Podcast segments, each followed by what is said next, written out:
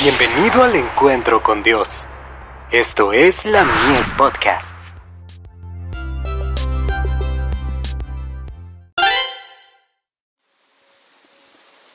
La fe por la cual vivo. Un sustituto glorioso.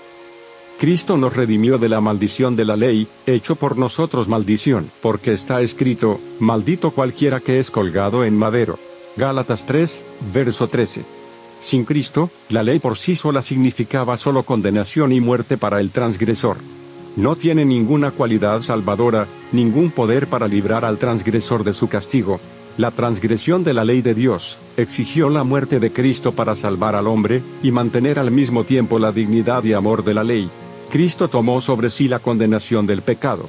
Abrió su pecho al infortunio del hombre.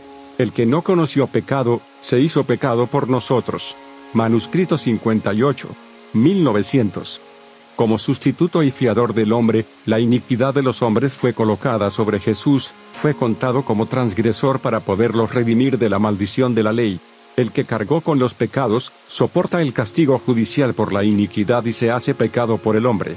La historia de la redención. Página 225. El pecado, tan odioso a su vista, fue cargado sobre él, hasta que gimió bajo su peso. La desesperante agonía del Hijo de Dios fue mucho mayor que su dolor físico, que apenas sintió. The Science of the Times.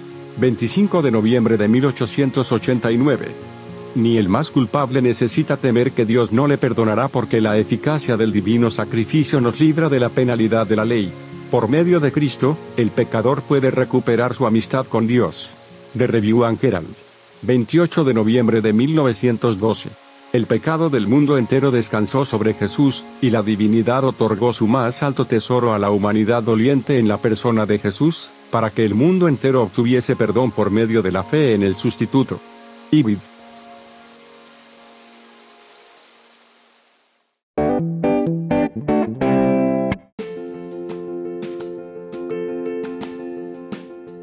Visítanos en www.ministeriolamies.org para más contenido.